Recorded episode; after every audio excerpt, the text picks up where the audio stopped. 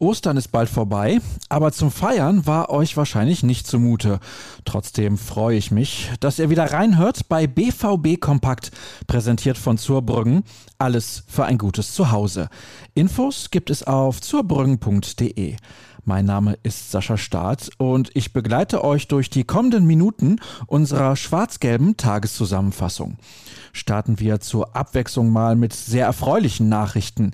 Die Amateure sind im Kampf um den Aufstieg in die dritte Liga derzeit kaum zu stoppen. Gegen Fortuna Köln gelang ein wichtiger 1 zu 0 Erfolg. Torjäger Steffen Tigges erzielte in der 50. Minute den einzigen Treffer des Nachmittags. So bleibt es bei neun Punkten Vorsprung auf Rot-Weiß Essen, das die Zweitvertretung von Schalke mit 5 zu 0 vom Platz fegte. Die Maßenelf hat bislang 31 von satten 40 Partien absolviert, der schärfste Verfolger eine weniger. Dennoch sieht es sehr gut aus, was das Saisonziel angeht. Kommen wir zu den Profis, wo die Laune nach der Heimpleite gegen Eintracht Frankfurt am Sonntag entsprechend schlecht war. Es herrschte Katerstimmung am Trainingsgelände in Brakel, wie es der Kollege Florian Gröger formulierte.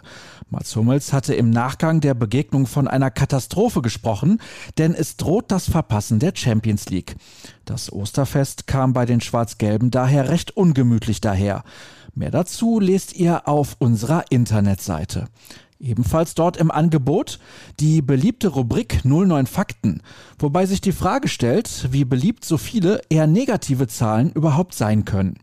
Denn die Niederlage am Samstag war bereits die zehnte in dieser Bundesliga-Saison.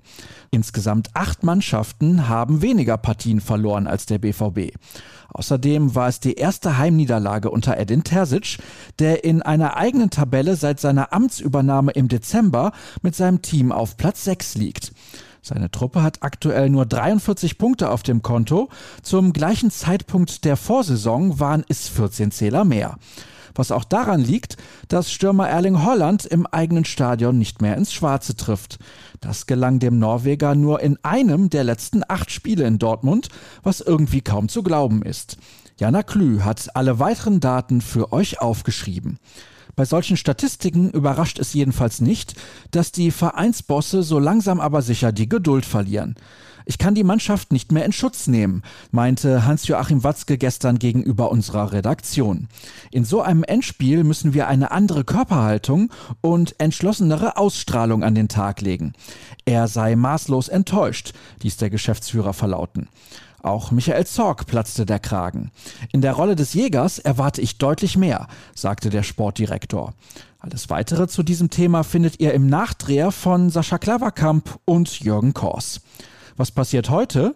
Die Mannschaft macht sich auf den Weg nach Manchester, denn morgen steht bereits das Hinspiel im Viertelfinale der Champions League auf dem Programm. Und heute Abend um 18.15 Uhr die Pressekonferenz im Vorfeld. Neben Coach Edin Terzic wird auch noch ein Spieler Platz nehmen. Zu sehen ist die Fragerunde bei YouTube. Von uns gibt es den Ticker. Und was sonst noch spannend ist, bekommt ihr auf ruhrnachrichten.de geboten. Twitter ist auch immer eine gute Adresse.